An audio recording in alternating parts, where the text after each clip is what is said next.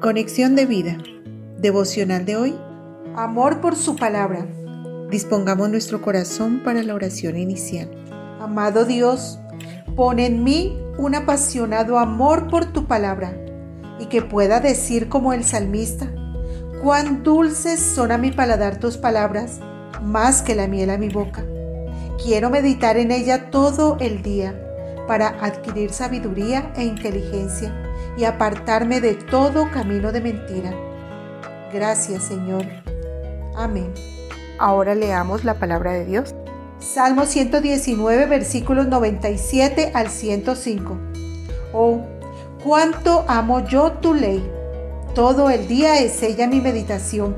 Me has hecho más sabio que mis enemigos con tus mandamientos, porque siempre están conmigo.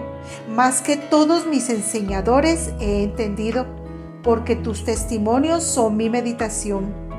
Más que los viejos he entendido, porque he guardado tus mandamientos. De todo mal camino contuve mis pies para guardar tu palabra. No me aparté de tus juicios, porque tú me enseñaste. Cuán dulces son a mi paladar tus palabras, más que la miel a mi boca.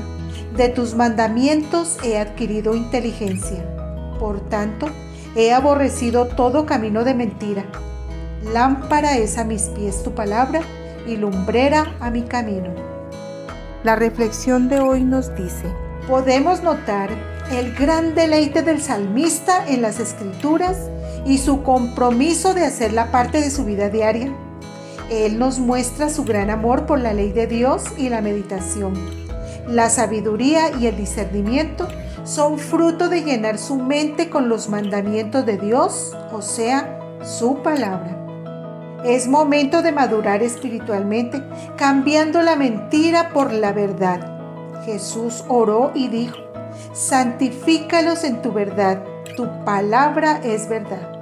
Juan 17, 17 pues en estos días tan convulsionados de tanta flaqueza espiritual, la palabra de Dios debe ser nuestra prioridad. Job dijo, guardé las palabras de su boca más que mi comida. Por eso la Biblia es llamada nuestra leche, nuestro pan y nuestro alimento. Sin ella nos convertimos en raquíticos espirituales. Muchas veces nos ufanamos con nuestros propios conocimientos y experiencia, pero el salmista nos dice que él era enseñado por Dios. Él no era sabio en su propia sabiduría, como tal vez muchos presumimos.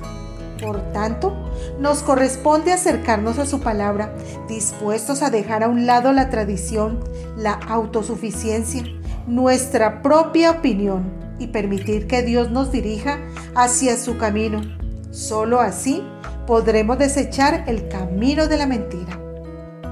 Hermanos, si amamos profundamente a Dios y su palabra y leemos la Biblia diariamente, nos mantendremos al alcance de la voz de Dios y no tropezaremos, porque su palabra es luz a nuestro camino y lumbrera a nuestros pies. Visítanos en www conexiondevida.org. Descarga nuestras aplicaciones móviles y síguenos en nuestras redes sociales.